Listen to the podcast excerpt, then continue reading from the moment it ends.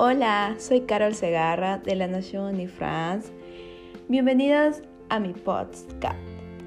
Hoy les hablaré sobre algo muy interesante. ¿Alguna vez ustedes han escuchado sobre el design thinking? Pues hoy hablaré sobre eso.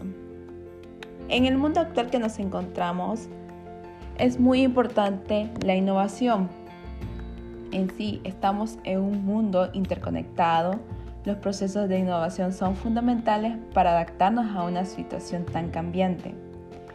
Pues esto sería que la rapidez con la que se producen avances tecnológicos o sea, nos obligan a nosotros a idear nuevas soluciones a los problemas.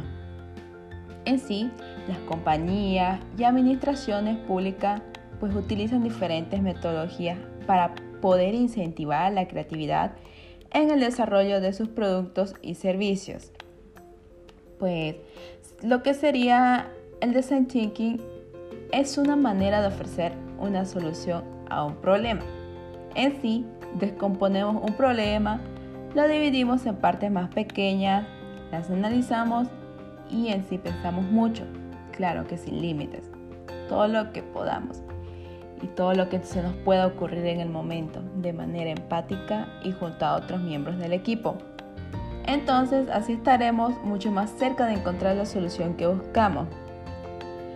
El design thinking tiene su origen como tantas otras metodologías. Esta fue, por ejemplo, en la Universidad Stanford de California, se dio origen ahí. Pues inicialmente esta metodología estaba muy desarrollada con el desarrollo de producto pero poco a poco ha ido evolucionando y se ha convertido en una herramienta sensacional generadora de innovación, con la que pueden surgir ideas en cualquier sector y situación. Ya sean estos, vos puedas desarrollar, digamos, nuevos productos o nuevos servicios, contando que estos serían innovadores. Bueno, otro también sería de que para desarrollar el design thinking se necesita pasar por cinco etapas primero. La primera etapa sería empatizar, en la cual nosotros tendríamos que entender los problemas y necesidades de las personas o de los usuarios. El segundo sería definir, el cual es identificar los problemas cuyas soluciones son la clave para obtener un resultado innovador. El, tercero es idear esta clave en esta etapa es fomentar la participación y reconocer como válidos todos los puntos de vista. El cuarto tenemos el prototipo. Mm, si bien se trate de un producto, servicio o proceso, esta fase trata de presentar en sí la solución creando prototipos para que las personas, digamos, puedan ver o tengan idea de qué está tratando lo que nosotros estamos realizando. El quinto sería evaluar, en la cual sería que el público, las personas, digamos, este, tienen que interactuar con el prototipo para ver si es que esto realmente les ayudará o les servirá o en algún momento capaz pueden utilizarlo. También no nos olvidemos que una de las características fundamentales de la metodología de Design Thinking es que está centrada en el usuario y en los problemas en los que se pueda plantear y más que todo en la empatía. En sí estos dos conceptos están muy relacionados.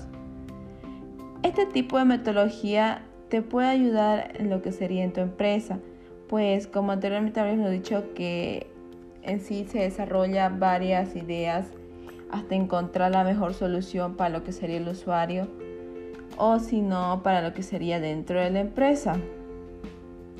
Pues Dentro de esta igual se encuentra lo que sería las mejoras en tu producto, porque una vez que tú tengas, digamos, el prototipo, pues ya las personas van a darse más idea de qué trata. Y pues una vez que lo implantes dentro de tu empresa o ya sea mejorando algún producto o servicio, pues verás los buenos resultados que dará este tipo de metodología. Además, esto ayudará mucho a lo que sería a tu empresa. Un ejemplo sería los del banco BBVA, que pues ellos pensaron en los usuarios. primeramente crearon unos cajeros que serían más cómodos y digamos que a sentir mucha más seguridad lo que serían sus usuarios a la hora de ir al banco, de sacar dinero en las cajeras automáticas, más que todo. Pero primeramente para realizar esto ellos digamos hicieron prácticas con, con los empleados, digamos con los colaboradores que ellos mismos tuvieron que usar los prototipos, ver, eh, realmente ellos se encargaron de todo. Pues como podrás ver, el Design Thinking es un mundo abierto en el cual las ideas fluyen, vienen y van. Y pues más que todo que nos encontramos en una era globalizada, lo que necesitamos siempre es actualizarnos y la innovación más que todo. ¿Qué esperas para utilizar este tipo de metodología? Gracias.